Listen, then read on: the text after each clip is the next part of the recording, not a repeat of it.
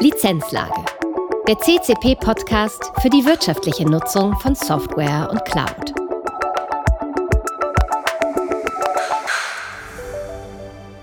Hallo und herzlich willkommen zur neuen Folge der Lizenzlage.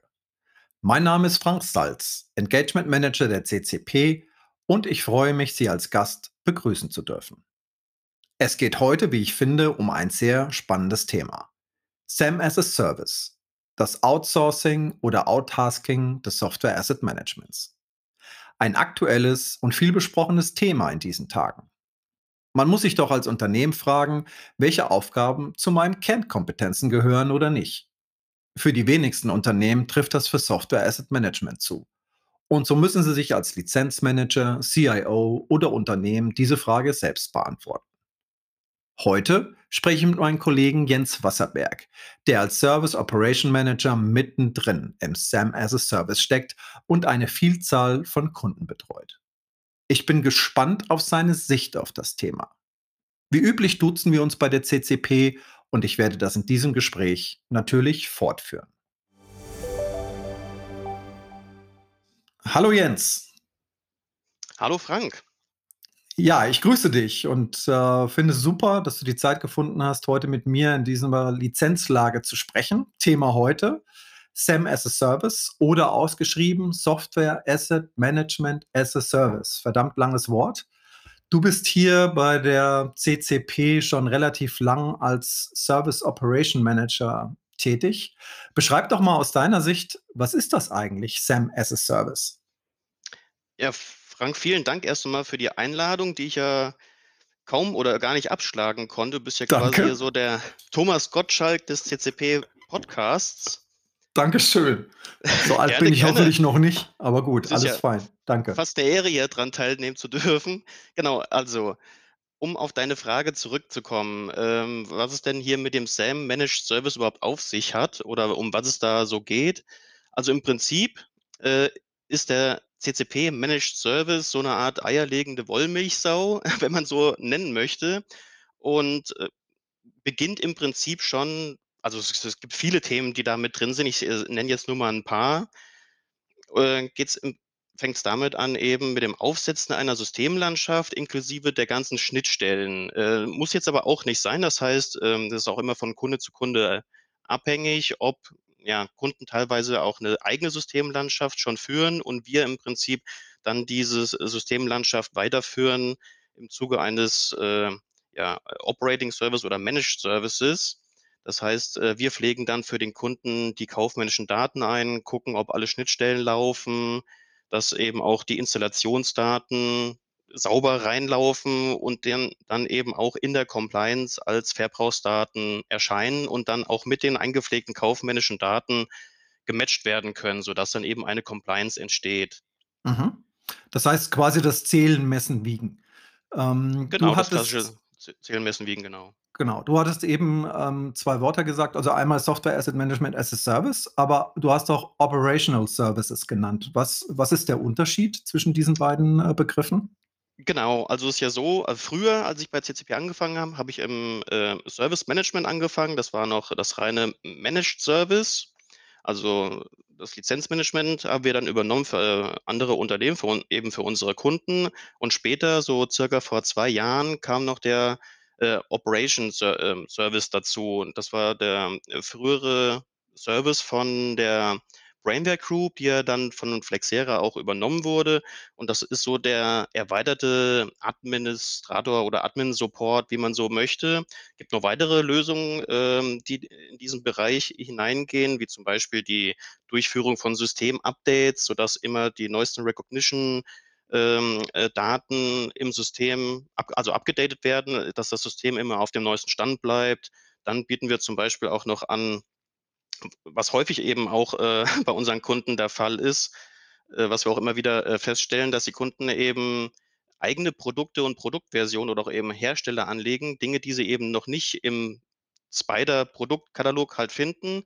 Und da übernehmen wir dann eben den Service. Äh, wir kriegen dann die Produkte, die sie eben vermissen, geliefert äh, monatlich oder zweiwöchentlich, wie auch immer, je nach Bedarf und pflegen diese dann äh, namenskonform, wie es eben auch im Spider-Produktkatalog der Fall ist, pflegen wir das dann im System ein, also mit äh, Produktname, Version, Edition und dann in Klammern äh, Metrik und gegebenenfalls Sprach- und Plattformbeschränkungen. Weil sonst kann es eben zu Missverständnissen führen. Das heißt, äh, angenommen, ich hätte jetzt zum Beispiel ein Adobe Acrobat und würde jetzt aber die Metrik dahinter nicht reinschreiben. Also dann weiß man nicht, ob es jetzt Device oder User oder Named User, was auch immer ist. Und ähm, dann kann es eben schnell zu Doppelungen führen, falls dieses Produkt dann auch mal im Katalog mit äh, aufgenommen wird zu einem späteren Zeitpunkt. Und ähm, die Installationsdaten müssen ja auch zu der Produktversion gematcht werden, sodass also die Produktversion ist im Prinzip so der Identifier, einmal für die Installationsdaten und äh, für die kaufmännischen Daten. So. Und wenn auf der einen Seite eine falsche Zuweisung erfolgt ist, oder dann hat man eben eine Doppelung in der Compliance und ähm, eben kein richtiges oder kein gutes Ergebnis. Das heißt, dann sehe ich nicht, ob ich jetzt bei einer Software über- oder unterlizenziert bin oder wie auch immer. Das sind ja die Kernfragen, die, ein Kunde am Ende des Tages hat. Also wenn ich es nochmal zusammenfassen kann, äh, SAM as a Service ist quasi die Übernahme des Zählen, Messen, Wiegens für den Kunden im, mit dem Ergebnis für die Hersteller, die im Scope sind, ähm, eine Lizenzbilanz liefern zu können. Und Operation Service ist im Prinzip der Betrieb und die Pflege eines, eines SAM-Tools, was entweder der Kunde ähm, selbst im Einsatz hat oder was bei uns unter Umständen gehostet wird. Wobei ich vermute, dann wird es wahrscheinlich auch im Software Asset Management as a Service äh, mit drin sein. Ähm, aber wir übernehmen dann quasi den, ich sag mal in Anführungsstrichen, Ärger, den der Kunde mit klassischen Update-Zyklen und Katalogpflegen und sowas und sowas hat. Also eine echte Unterstützung an der Stelle, denke ich. Genau, also kann schon mal vorkommen, dass ein Update eben nicht sauber durchläuft und dann wird es halt spannend, äh, die ganzen Log-Dateien äh, durchzuforsten und eben die Fehlerquelle äh, zu finden. Und dann sind wir eben auch in engen Kontakt mit dem Hersteller, also mit Flexera und auch mit, dem, in, mit der Entwicklung von Flexera oder auch dem Support von Flexera und lösen dann eben zeitnah das Problem, sodass das System zeitnah oder so schnell wie möglich eben wieder läuft, weil an dem Lizenzmanagementsystem hängen ja meistens auch noch äh, weitere Systeme halt hinten dran, also die auf die Daten in Spider jetzt ähm, angewiesen sind. Ja. Damit der Was ganze Prozess Beispiel? äh, weitergehen kann. Was wäre das zum Beispiel? Wichtig ist dann eben auch äh, beim Beschaffungsprozess, gut, das wäre jetzt dann noch vorgelagert. Manchmal ist eben auch äh, SAP mit angebunden. Dann gibt es zum Beispiel noch ein Dokumentenmanagementsystem, äh, äh, was eben sein kann, dass eben die Dokumente nicht direkt in Spider an zum Beispiel an einem Lizenz- oder einem Wartungsdatensatz hochgeladen werden, sondern einfach nur eine Verknüpfung zu einem Drittsystem äh, durchgeführt wird, sodass man dann eben per Link zum Beispiel direkt auf dieses Drittsystem kommt. Das sind so ein, zwei Beispiele. Ja. Ja gut, das ist genauso individuell, der Service ist genauso individuell, wie am Ende des Tages die Lösung, die der Kunde bei sich dann am Ende des Tages hat, weil es gibt ja nicht die eine Lizenz- oder Software-Asset-Management-Lösung und wir arbeiten ja auch mit mehr äh, als einem Hersteller zusammen. Von daher ähm, hat das sicherlich eine recht hohe Komplexität am, am Ende des Tages. Genau, und so ist es eben auch, wie du gerade schon gesagt hast, dass wir nicht nur an einem Lizenzmanagement-System hängen oder unsere Managed Service-Kunden nur ein äh, Lizenzmanagement-System nutzen. Wir nutzen für unsere Managed Service-Kunden äh, zum Beispiel auch Matrix 42, Snow, Mhm. also da sind wir Mhm. komplett flexibel. Okay. Wenn du ähm, heute mit Kunden sprichst, und das tust du ja relativ oft, ähm, und quasi so in der Initialzündung, wir wollen Software Asset Management rausgeben, was sind denn so die ganz klassischen Anforderungen, die Kunden an uns oder dich in, in der Diskussion stellen? Was sind die Erwartungshaltungen von denen? Äh, Die Erwartungshaltung, äh, meinst du jetzt direkt zu Beginn eines Projektes? Also wenn es jetzt, wenn jetzt die Frage ansteht, ob überhaupt ein Managed Service äh, durchgeführt werden soll, also die Erwartungshaltung, oder schon, wenn das Projekt läuft später? Eher so die Erwartungshaltung, die der Kunde an das Ergebnis hat. Ne? Also ähm, Okay, gut. Also äh, die Erwartungshaltung ist dann natürlich, ähm, dass man auf Knopfdruck eine Compliance erhält. Ähm, oftmals ist es allerdings so, dass, ja, ich will nicht sagen vergessen wird, aber oder verdrängt wird oder wie auch immer, aber ähm, dass da eben eine Menge Arbeit auch dahinter steht, um eben dieses Ergebnis zu erreichen. Das heißt, ähm das Phänomen tritt jetzt nicht unbedingt äh, mit unseren direkten Ansprechpartnern auf, ähm, vielmehr auch äh, auf Management-Ebene oder noch darüber hinaus. Ähm, ich meine, die Erwartungshaltung ist im Endeffekt richtig gesetzt, äh, nur halt zu einem späteren Zeitpunkt. Das heißt, am Anfang ist es halt schon erstmal Aufwand, Mhm. vor allem auch eben die ganze Historie mit aufzubauen. Das vergessen eben viele. Mhm. Und ähm, oftmals ist es halt auch so, dass Lizenzdokumente, also in Form von äh, Rechnungen, übermittelt werden an uns und auf diesen Rechnungen von den Lieferanten weder eine SKU, also Stock Keeping Unit Mhm. ähm, oder eine Herstellerartikelnummer, ähm, die vermisst man eben auf äh, vielen Rechnungen und ähm, die geben aber einen sehr guten Hinweis auf eben die Metrik. So, und dann hängt man oftmals eine Viertel oder halbe Stunde an einer Position in einer Rechnung ähm, und versucht eben äh, über das Internet äh, die Metrik herauszufinden. Das heißt, man geht auf die Herstellerseite, sucht dann, äh, sucht dann dort nach einer Euler. Wenn man die eben nicht findet, äh, gibt es in manchen Fällen dann noch mal eine Demo-Version, die man runterladen kann. Da- Für diese Fälle haben wir dann auch einen Testinstallationsserver. Dann machen wir äh, eine Testinstallation und dann kommt ja immer dieses äh, Kästchen mit diesem I agree, also das, Mhm. was ja im Genau. Prinzip dann die Euler darstellt, äh, was Ja. äh, viele Leute gerne einfach nur anhaken und weiter geht's, weil man ja Gelesen Software und benutzen und nicht verstanden, unbedingt ne? lesen. Genau. Richtig. Genau, und äh, das lesen wir dann eben durch ähm, und tragen dann im, die korrekte Metrik im Lizenzmanagementsystem ein. Mhm. Mhm. Und äh, die Metrik ist natürlich äh, super wichtig dann auch für das Ergebnis innerhalb der Compliance, weil wenn ich jetzt ähm, das Produkt oder die, oder die Produktversion mit der Metrik Device äh, anlege, dann wird es ja per Installation gezählt und äh, gebe ich es per User ein, dann äh, kann der Nutzer unter Umständen nur eine Lizenz für, für beide Geräte, die er eben nutzt, also zum Beispiel für den Desktop und den Laptop nutzen. Dann habe ich ja nur einen Lizenzverbrauch. Also es macht schon äh, einen ordentlichen Unterschied. Und ähm, häufig ist es halt auch so, dass genau diese Arbeit, diese Recherchearbeit ähm, nicht ganz so wertgeschätzt wird, beziehungsweise gesagt wird, gut, dafür können wir ja auch einen Werkstudent holen. Mhm. Ähm, aber da ist meiner Meinung nach schon das Problem nicht direkt an der Wurzel gepackt. Da, sollte man schon Erfahrung und Ahnung mitbringen, wo und wie man am besten äh, diese End-User License Agreements der zigtausend verschiedenen Hersteller, die es eben auf der Welt gibt, äh, richtig zu lesen und zu interpretieren, damit man auch das richtige Ergebnis oder die richtige Zählweise dann eben auch im Lizenzmanagementsystem erhält. Ja, ich meine, wir schlagen uns schon seit vielen Jahren mit der, ne, mit so der Anforderung oder der Erwartungshaltung rum, dass das ja nicht so schwer sein kann. Aber jeder, der weiß ähm, oder in diesem Thema drin ist, der weiß sehr wohl, dass der Teufel da durchaus im Detail steckt. Und ähm, viele Kunden, die ein Software Asset Management as a Service haben wollen, kommen ja aus der Motivation, dass sie sagen, sie wollen mit diesem ganzen Zeug nichts mehr zu tun haben, weil es ein, ein eigentlich nur ein Zeitfresser ist und man die Leute schlicht und einfach nicht findet, die das qualitativ hochwertig durchführen können. Mhm. Das ist zumindest das, was mir dann auch immer wieder gespiegelt wird. Was ist denn aus deiner Sicht so das größte Missverständnis? Ich glaube, ein Missverständnis haben wir schon gerade angesprochen, nämlich, ne, das kann ja nicht so schwer sein. Ne? Ähm, aber was ist denn noch so eine Erwartungshaltung von Kunden, die die so klassischerweise haben, die eigentlich nicht zu erfüllen ist aus deiner Sicht? Gibt es denn auch was anderes?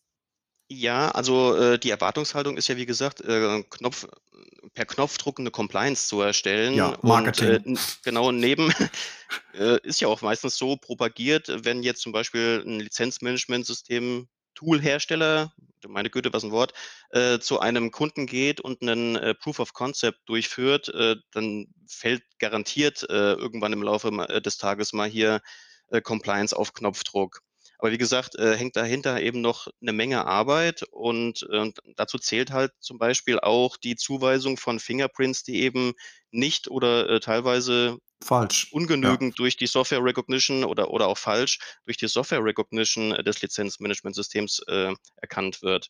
Das heißt, äh, da braucht man immer auch einen Ansprechpartner auf Seiten der Kunden, der einem da weiterhelfen kann Und, äh, der muss dann auch, ja, genügend Zeit und Ressourcen haben und daran hapert's meistens, weil das Management sagt, äh, oder denkt sich unter Umständen: „Gut, jetzt habe ich hier 'n Managed Service, jetzt habe ich damit nichts mehr zu tun, äh, alles läuft von alleine“, und so ist es halt, äh, eben nicht. Also, man braucht schon, ähm, 'n Ansprechpartner auf Seiten der Kunden, die einem da weiterhelfen können. Ein Beispiel jetzt, nur um mal zu nennen, ist jetzt, äh, bei wenn ich 'n Fingerprint habe, wo SQL-Server drin steht, da weiß ich jetzt immer noch nicht, äh, welche Edition es jetzt ist. Das heißt, da an dieser Stelle brauche ich eine Rückfrage an den, äh, Kunden, der mir sagt: „Hier auf den und den Servern ist 'n SQL-Server installiert, aber um welche Edition handelt sich's denn?“ Und das sind so typische, äh, ja, Use Cases, äh, die einem, äh, beim Daily Business im Prinzip, äh, immer auf die auf den auf den Tisch kommen und die man dann eben auch klären muss.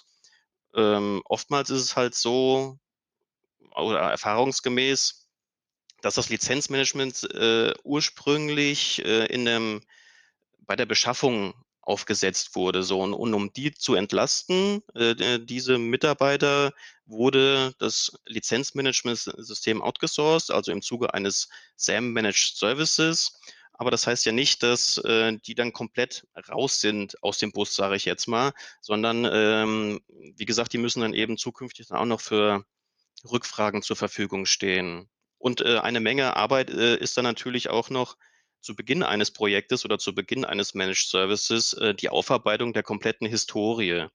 Weil, ähm, ab und zu erreicht uns auch mal die Frage hier: „Kann ich nicht einfach, äh, ab einem gewissen Punkt, wie zum Beispiel nach einem Microsoft Audit, äh, sage ich jetzt hier: ‚Okay, das ist jetzt mein Status quo, ab da fange ich dann an, äh, meine Lizenz äh, Historie aufzubauen.‘“ Da sage ich dann aber auch immer: „Das, äh, klären Sie erst mal bitte mit Microsoft ab, beziehungsweise, äh, holen 'ne schriftliche Vereinbarung, dass Sie das eben auch dürfen.“ Weil ansonsten, wenn Sie das nicht haben, dann ist es eben so, dass man im Prinzip doch bis zum Sankt-Nimmerleins-Tag, äh, zurückgehen muss und im Prinzip die komplette Historie aufbauen muss, inklusive aller, ähm, Wartungs und Updateketten. Und das, äh, wird dann eben schon anstrengend. Das das bringt mich auf 'n guten Punkt. Schön, dass du's angesprochen hast. Also, was sind denn eigentlich die Voraussetzungen für 'n Kunden, um überhaupt in einen Service zu gehen? Also, den Schalter umzulegen, das, äh, reicht ja an der Stelle nicht, weil ein Kunde muss ja selbst, ich sage mal, eine gewisse Reife haben, um überhaupt ein Thema outsourcen zu können. Das, äh, gilt ja nicht nur für Software Asset Management, das gilt für jedes Thema, das ich in irgendeiner Form, äh, aussourcen outsourcen möchte. Ähm, welche Voraussetzungen aus deiner Sicht müssen Kunden erfüllen, um 'n Software Asset Management as a Service, ja, im Prinzip ja, zielführend einzuführen? Genau, einmal, ähm, eingangs zumindest schon mal mit dem Management, äh, oder dem Betroffenen oder den zukünftig betreffenden Ansprechpartner dann auch mal 'n 'n Gespräch zu suchen, was denn überhaupt die Mitwirkungspflichten sind, sodass man, äh, die Erwartungen erst mal, äh, auf eine, ja, sage ich jetzt mal, realistische Ebene führt. Also, das man kann jetzt nicht erwarten, wenn man einen, äh, Managed Service, äh, bucht, äh, innerhalb von einer Woche sofort 'ne Compliance zu haben, so. Äh, dafür haben wir also grad schon erörtert, dass man da erst mal die ganze Historie dafür aufbauen muss, um erst mal die ganzen kaufmännischen Daten in das Lizenzmanagementsystem reinzubringen und, äh, eben auch weitere, Bearbeitung der Fingerprints erforderlich ist. Und das das ist dann eben, ja, diese gemeinsame Arbeit, die man dann auch, ähm, äh, durchziehen muss, um eben das gewünschte Ergebnis auch, äh, zu erhalten. Ja, ja, wichtig ist eben, dass, ähm, weiterhin auch freie Ressourcen auf Kundenseite, also im Sinne jetzt mit dem Ansprechpartner dann auch gegeben sind. Also nicht, dass, äh, der Eindruck entsteht: „Gut, jetzt habe ich 'n Managed Service und ich habe nichts mehr damit zu tun und warte jetzt nur jeden Monat auf meinen Compliance-Bericht.“ Ja, schön wäre das, ne? Aber ist halt Schön schwierig wär's. umsetzbar. Ja. Also, ich hatte auch schon mal, äh, ein äh, ein Gespräch auf Managementebene, äh, da hieß es: „Gut, wenn ich jetzt hier im Monat, äh, 30 Dokumente schicke, die sind noch innerhalb von 'ner 1/2 Stunde eingepflegt.“ Äh, da dachte i habe ich kurz Luft geholt und habe gesagt: „Ne, so ist es eben nicht“, weil also im im Schnitt, äh, braucht man ungefähr vielleicht 'ne Viertelstunde oder so plus minus, weil man teilweise eben auch noch 'ne Merik Metrik recherchieren muss, weil eben nicht von den Lieferanten die SKU oder den beziehungsweise die Herstellerartikelnummer mitgeliefert wird, sodass man da eben erst noch weitere Recherche betreiben muss und, ähm und 'n Werkstudenten das machen zu lassen, also der ist zwar günstig, aber e erst mal es kann aber dann teuer werden, wenn eben die Metrik halt nicht stimmt und später dann ein Hersteller mal ein Audit durchführt und dann die hohe Nachzahlung kommt. Man zahlt dann zweimal. Du hast, Richtig. du hast, du hast eben ein schönes, ähm, ein schönes Wort Beistellungspflichten ähm, des Kunden. Hast du da mal ein, zwei Beispiele für mich? Was so klassische Beistellungspflichten des Kunden für das Thema Software Asset Management äh, as a Service sind? Ja, also, äh, hatten wir eben gerade auch schon mal, äh, besprochen. Einmal brauchen wir dann, ähm, 'n gewissen Turnus. Äh, in unseren bei unserem Managed Service Kunden ist äh, einmal im Monat, dass wir die Rechnungen, also die Kaufnachweise in Form von Rechnungen äh, zur Verfügung gestellt bekommen. Kriegen wir die nicht, äh, können wir natürlich auch keine äh, Lizenzen einpflegen. Das wiederum heißt, dass wir halt äh, auf der einen Seite Verbräuche haben, aber eben äh, kein, also nichts auf der Habenseite gegenüberstellen können und wir dementsprechend auch unterlizenziert sind. Also da eine Mitwirkungspflicht wäre zum Beispiel die äh, zur Verfügungstellung der Rechnungsdokumente. zweites wäre dann auch, dass wir eben auch äh, Zugriff auf das äh, System haben. Also das ist jetzt äh, kein Thema, wenn wir eben die Plattform oder das, die Systemlandschaft für das Lizenzmanagementsystem stellen. Anders ist es halt, wenn der Kunde selbst die Plattform zur Verfügung stellt. Da brauchen wir natürlich alle ähm, Rechte und Berechtigungen ähm, auf die Server, wo eben auch die äh, Datenbank läuft oder auch auf den Applikationsservern, ähm, damit wir dann eben auch in das Web-Frontend des jeweiligen Lizenzmanagementsystems drauf Zugriff haben. Genau. Ähm, ansonsten Zusammenarbeit, vermute ich. Genau, mhm. das ist äh, so das große äh, Stichwort.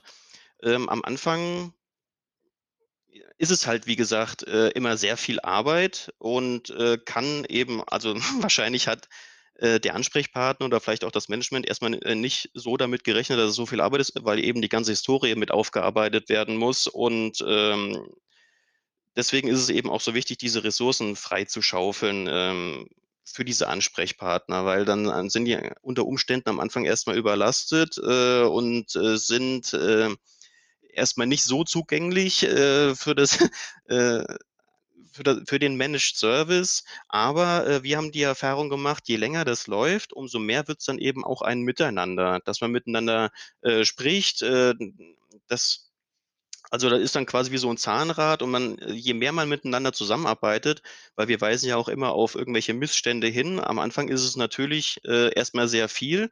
Das heißt, in unseren Compliance- und Risikoberichten weisen wir äh, auf äh, Unterlizenzierungen oder sonstige äh, Missstände eben hin, die dann zu beheben sind.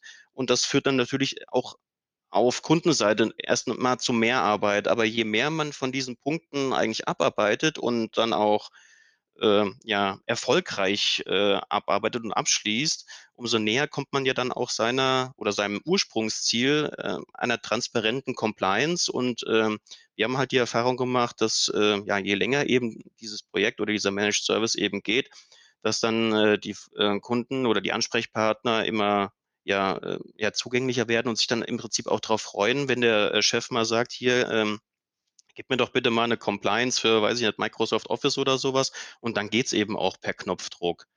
Dann äh, kann man halt auch sicher sein, dass die Schnittstellen alle funktionieren, dass die äh, Lizenzhistorie komplett eingearbeitet ist und dann hat man auch ein äh, gültiges Ergebnis und dann äh, kommt man auch nicht so ins Schwitzen, wenn jetzt mal äh, ein Hersteller vor der Tür steht und ein Audit, ein Audit äh, durchführen möchte. Ja. Die schönen compelling Events, ne? Ähm, ja, ich glaube, das ist wie mit jedem Service, der muss sich einschwingen und ähm, braucht eben eine gute Partnerschaft. Und dann funktioniert das eigentlich in der Regel, in der Regel ganz gut. Genau.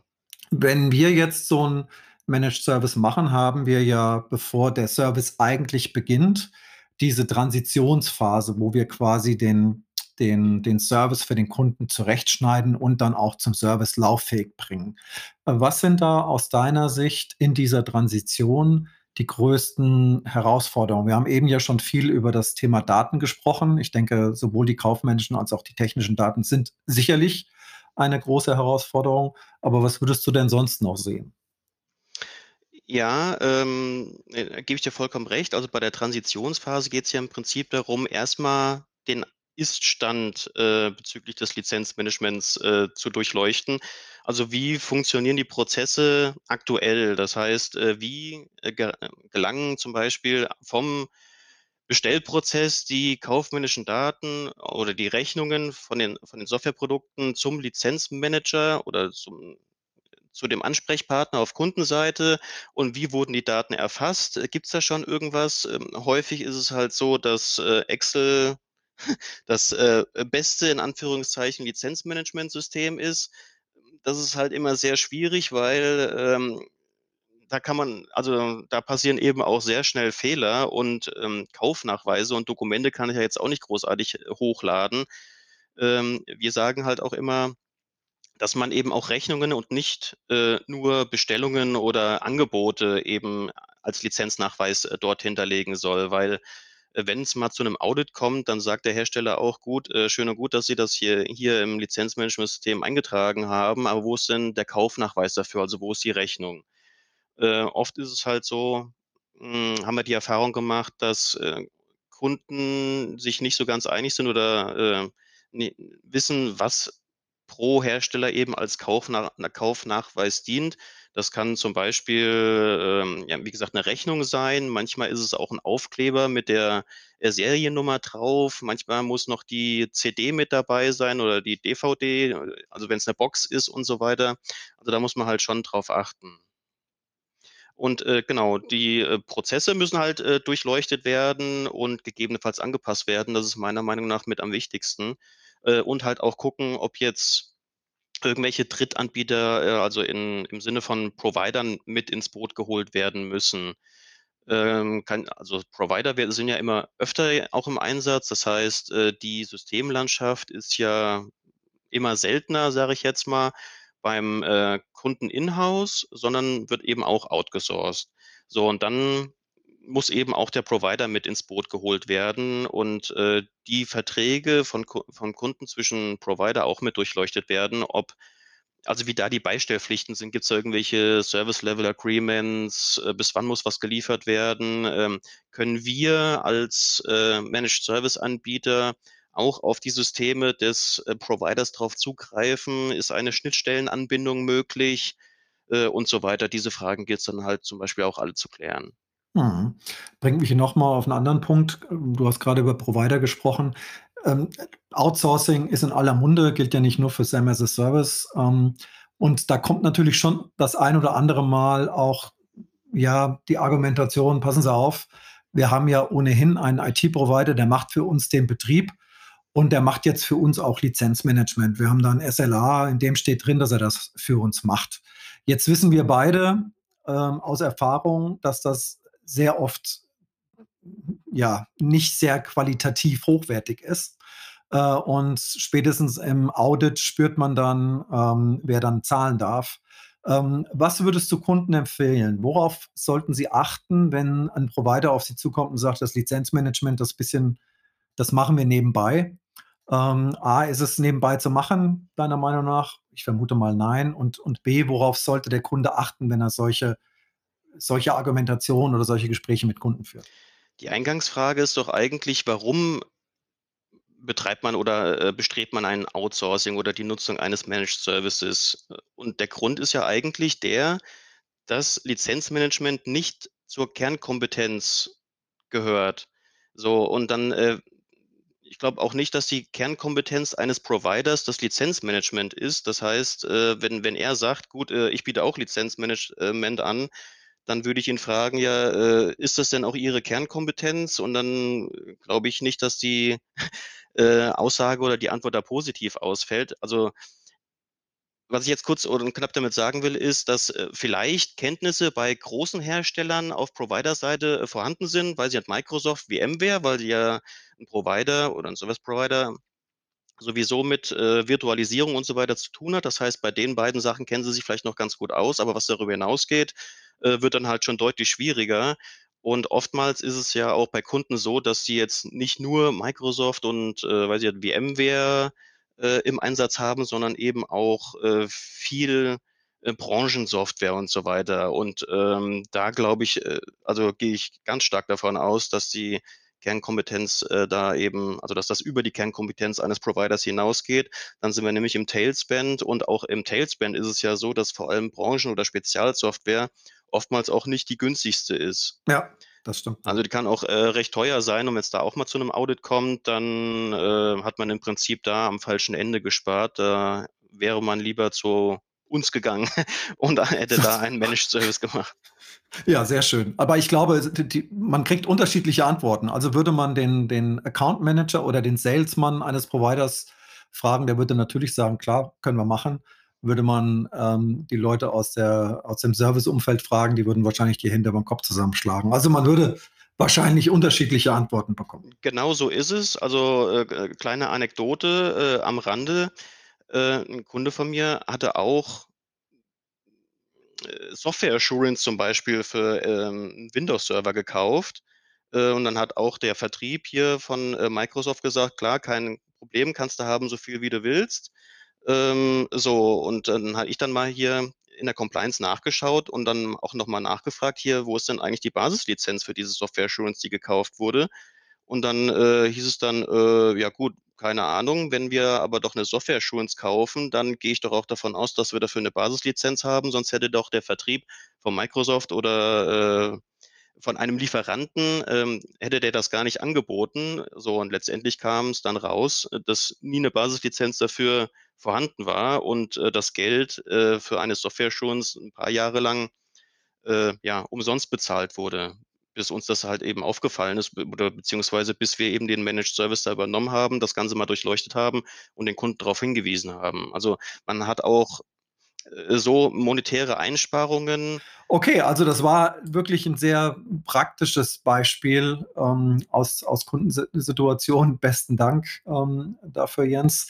Ähm, wir haben eben schon ganz kurz darüber gesprochen, ähm, wenn, wenn Kunden so Provider dann doch am Ende des Tages für das Thema Lizenzmanagement buchen, weil sie es vielleicht auch viel günstiger machen, ähm, auf was sollte der Kunde dann wirklich achten? Wie sollten seine SLAs ähm, aussehen? Macht es vielleicht Sinn, in dem Fall sogar mit uns über, über bessere SLAs zu sprechen? Fragezeichen. Mit uns sp äh, zu sprechen ist eigentlich immer gut, weil wir im Bereich Lizenzmanagement äh, eigentlich an jeder Stelle äh, weiterhelfen können. Aber genau, ja, gebe ich dir recht. Äh, wir beraten ja dann auch hier äh, bei Verträgen zwischen Kunden und äh, ja, so ähm, Service-Providern, äh, dass eben auch die richtigen ja, Dinge, die eben für das Lizenzmanagement benötigt werden, im Vertrag halt auch mit drinstehen und eben auch von den Providern ähm, ja, bearbeitet oder beachtet werden. Ja. Okay, also sollte der Kunde den Fehler machen, uns nicht zu beauftragen, dann können wir ihm zumindest helfen, dort keine Fehler zu machen. So ist es. Ja, ist ja auch schön. Wunderbar. Du, wir haben eben schon ganz kurz darüber gesprochen, dass du gespürt hast, dass umso länger ein Service läuft, die Kunden immer zufriedener werden. Ähm, was ist denn so das Feedback, was, was ähm, dir so wiedergespiegelt wird? Äh, erkennen die Kunden die Sinnhaftigkeit, das nach außen gegeben zu haben? Oder ähm, gibt es da eher Tendenzen, dass die Kunden sagen, nee, sie holen das wieder rein? Was kriegst du da so mit?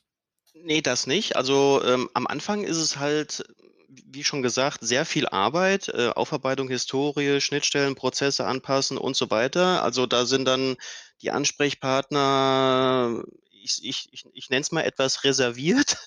Ähm, aber äh, wie gesagt, je, je länger das Projekt dann auch läuft und äh, je mehr äh, Ergebnisse oder Erfolge dann auch zu, gemeinsam erzielt werden, umso äh, zugänglicher oder umso besser läuft das Projekt dann auch. Also dann, dann macht es auch im Prinzip Spaß, äh, wenn man irgendwann mal seine, äh, ja, die Ergebnisse einfahren kann auch und dann dem Management auch sagen kann, hier, äh, da und da sind wir unterlizenziert oder äh, sind wir, brauchen wir jetzt äh, die und die Software überhaupt noch? Können wir das äh, abkündigen und äh, Mietlizenzen einsparen oder müssen wir die und die Wartung noch verlängern? Äh, ganz spannend ist auch das Thema Metering. Ich weiß, bei den meisten Kunden ist das schwierig durchzusetzen, weil das auch teilweise vom Betriebsrat geblockt wird. Es kommt aber immer auf die Sichtweise drauf an, weil Betriebsräte haben ja immer die Befürchtung, ähm, dass Kundendaten irgendwie missbraucht werden oder Kunden oder äh, Mitarbeiterdaten missbraucht werden oder Mitarbeiter durchleuchtet werden, wie viel sie arbeiten, wie lange sie arbeiten, wie auch immer. Andererseits äh, kann man aber auch äh, beim Bet Betriebsrat ähm, entgegensprechen oder dagegenhalten, dass eben Software, die nicht genutzt wird über, weiß ich nicht, zum Beispiel 90 Tage oder oder 180 Tage, ähm, dass Software eben auch abgekündigt werden kann und dadurch massive Einsparungen möglich sind. Ähm, und durch Einsparungen hat man wiederum mehr Geld, um zum Beispiel neue Mitarbeiter auch einzustellen oder Mitarbeiter zu halten, äh, wie auch immer. Also das da man kann eben auch so rum argumentieren. Das ist so 'n ja Also, ich denke, das ist die grade zur jetzigen ja, sicher. Das ist auch grade zur jetzigen Zeit sicherlich 'n kompletter Schwachsinn, mehr Geld für Software auszugeben, als man unbedingt, äh, braucht und am Ende des Tages über Kurzarbeit oder, äh, Entlassung nachdenken muss. Also, das F Verhältnis, das ist für mich auch immer extrem schwierig und aus meiner Erfahrung mit Betriebsräten gibt es ja immer Lösungen, Informationen auch anonymisiert aufzunehmen und anonymisiert auszuwerten. Also, da gibt es immer einen Weg, aber, ähm, auch da muss muss man miteinander sprechen und die Argumente auf 'n Tisch legen und ich glaube, da findet man bei Betriebsräten auch immer mehr, äh, Einsicht, Genau, also, es hat ja oder schon stark damit angefangen, dieser Wandel zu mehr Homeoffice. Und, äh, ich denke auch, dass uns das zukünftig no noch weiter begleiten wird. Und dieser Wandel zu mehr Homeoffice, ähm, hat ja unter Umständen dann auch auf Auswirkungen auf, äh, Softwarenutzung. Also, äh, früher ich kannte kaum einen, der hier Zoom genutzt hat. Ähm, das ist ja jetzt viel mehr verbreitet oder Teamviewer, Teams, äh, und so weiter. Äh, und andere Softwareprodukte, die halt stattdessen genutzt wurden, weil man eben, ja, im Office war, äh, werden eben jetzt weniger oder kaum noch genutzt und, äh, da sind halt auch noch Einsparungspotenziale, weil man eigentlich also, wenn das jetzt zum Beispiel auf User-basiert ist, kann man dann auch, ähm oder device-basiert ist, kann man da eben, äh, auch die Softwareprodukte deinstallieren, äh, und braucht dann zum Beispiel, wenn da jetzt 'ne Wartung hinten dranhängt oder es vielleicht sogar 'ne Mietlizenz ist, kann man die eben reduzieren und dann eben die Kosten einsparen.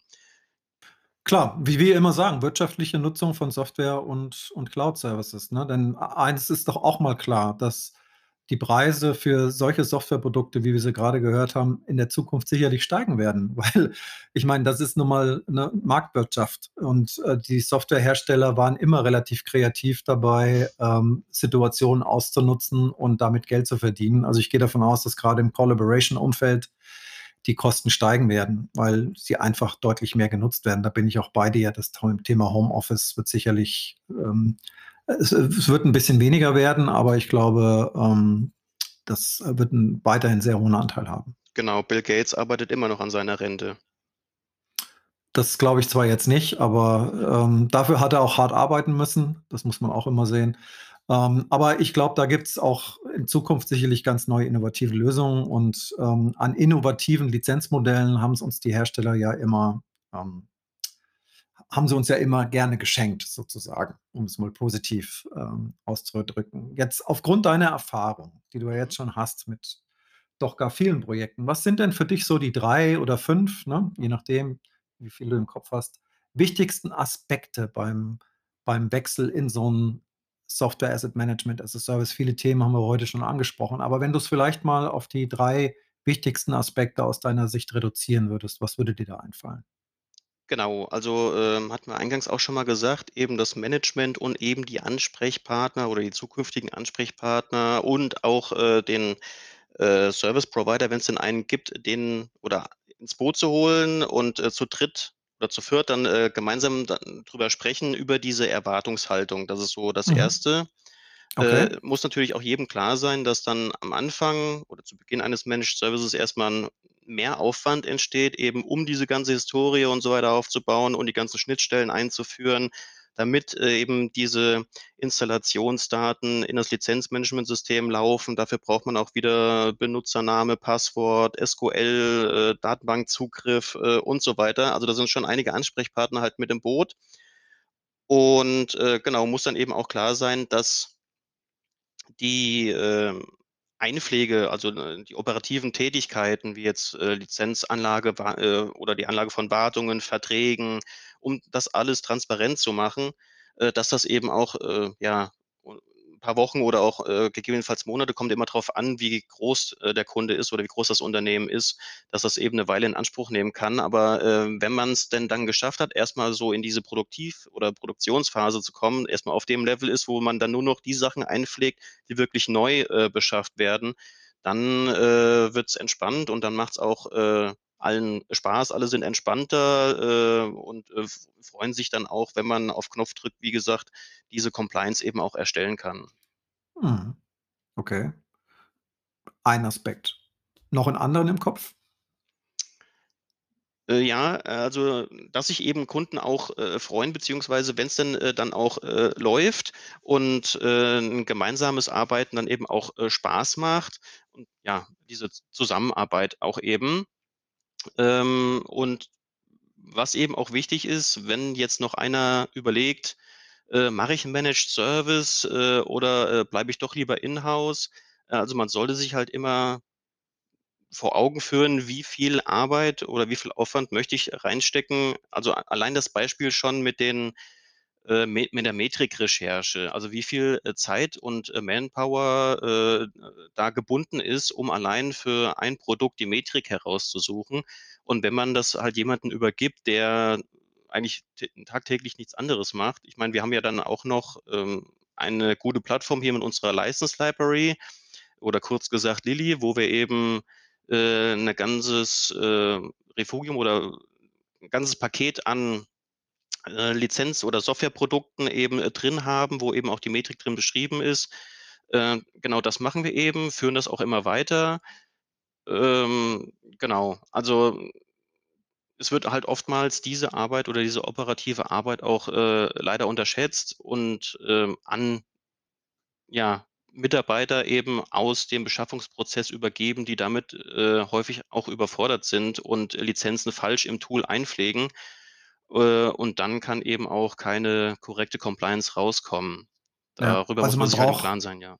ja, man braucht einfach das Verständnis, dass das eben nicht per, ne, Schalter umlegen funktioniert, sondern dass es einfach eine Phase braucht, um um das so in 'n Setup zu kriegen, dass man am Ende des Tages 'n reibungslosen So ist es. Service Also, hat. es ist halt nicht so, dass man die Rechnung an den Bildschirm hält, äh, das abgescannt wird und dann automatisch im Lizenzmanagementsystem richtig eingepflegt ist. Das wäre schön, schön. Vielleicht ist es ja irgendwann mal so weit, wir arbeiten dran. Gut, man äh, einige Hersteller loben sich ja damit, dass sie, äh, die künstliche Intelligenz im Lizenzmanagement demnächst einführen werden. Wir sind dann mal gespannt, was das was das, äh, am Ende des Tages bedeuten wird, ähm, inwieweit uns die künstliche Intelligenz im Lizenzmanagement hilft. Aber ich glaube, da wird noch da werden noch viele Lizenzänderungen, ähm, auf uns zukommen, bevor das So ist es. passiert. Und dann bleibt es natürlich auch wieder spannend. Äh, also es gab ja hier beim äh, Windows-Server einen Metrikwechsel von CPU auf Core.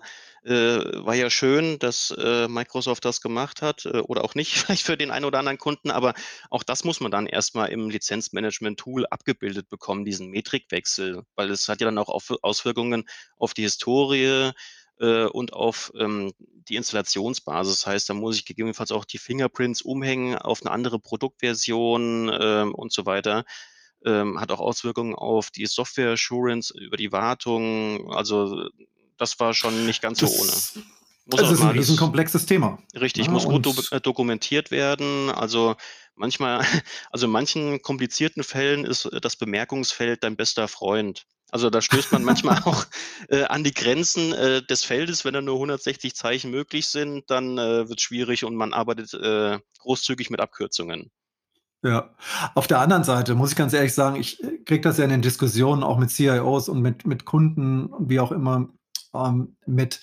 Das Thema Software Asset Management as a Service ist ja doch jetzt eins, was ziemlich heiß im Markt, äh, angegangen wird und wo immer mehr Firmen dazu übergehen, das zu tun, weil sie eben gemerkt haben, dass das Zählen, Messen, Wiegen am Ende des Tages nie 'ne Kernkompetenz des Hauses sein wird und dass es sinnhafter ist, die Ressourcen eines Lizenzmanagers eher dafür einzusetzen, äh, mit den Fachbereichen zu kommunizieren, um e echte Mehrwerte dann aus'm Lizenzmanagement heraus, ähm, zu generieren. Von daher vermute ich mal, dass das Thema sicherlich eins der ganz heißen Themen in den nächsten 2, 3 Jahren wird.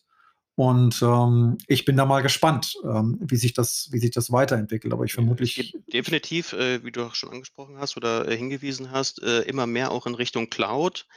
Ähm, Cloud-Portale können auch in den Lizenzmanagementsystemen mit angebunden werden, sodass man eben auch, äh, 'ne Verwaltung darüber machen kann.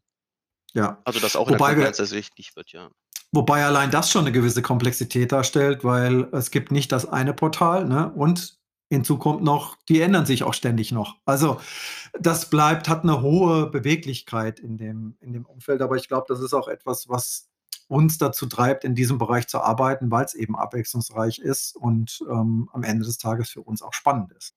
Genau, also jedes Portal sieht ja auch unterschiedlich aus. Ähm, hat 'n unterschiedliches Layout. Ähm, man braucht jedes Mal wieder ein eigenständiges Benutzername, Passwort. Das heißt, äh, wenn man jetzt mit 10, 20, äh, Portalen zu tun hat, wäre es dann auch gut, wenn man 'nen, ähm, Passwortmanager-Software dazu hat, weil man die Passwörter wahrscheinlich sowieso nicht alle merken kann. Dann wird's, äh, immer komplizierter. Genau, und, ähm, Portalmanagement, machen wir auch und teilweise also wie jetzt zum Beispiel bei Spyder, weil das jetzt so das Tool ist, womit ich äh, am meisten gerade äh, arbeite, auch im Zuge des Operating Service, ist es eben auch so, dass man das ähm, Microsoft Azure Portal und das Adobe Portal auch an Spider anbinden kann, sodass man hier eben auch diese ja, äh, verwendeten Subscriptions auch in der Compliance äh, sichtbar machen kann. Also man hat dann auch nur eine Oberfläche und muss sich jetzt nicht in das ein oder andere Portal noch ein wählen. Äh, allerdings hat man halt auch nur lesenden Zugriff. Das heißt, äh, die Administration erfolgt immer noch im jeweiligen Herstellerportal. Aber nichtsdestotrotz habe ich da ja, ja eine Möglichkeit, äh, die Verbräuche oder die Anzahl der Subscriptions äh, im Lizenzmanagement-Tool selbst äh, klar darzustellen. Hm. Ja, es bleibt spannend und ähm, wird auch für dich sicherlich in Zukunft nicht, nicht langweilig werden. Wer ob ich möchte so mich ja, davon gehe ich aus. Ich möchte mich bei dir bedanken für diesen vor allen Dingen manchmal sehr tiefen Einblick in das Thema. Schön mal jemanden ähm, am Mikrofon gehabt zu haben, der wirklich auch jeden Tag sich mit diesen Themen auseinandersetzen muss und sehr genau weiß, wovon er spricht. Vielen Dank für diesen Einblick. Nicht zu danken, gerne wieder.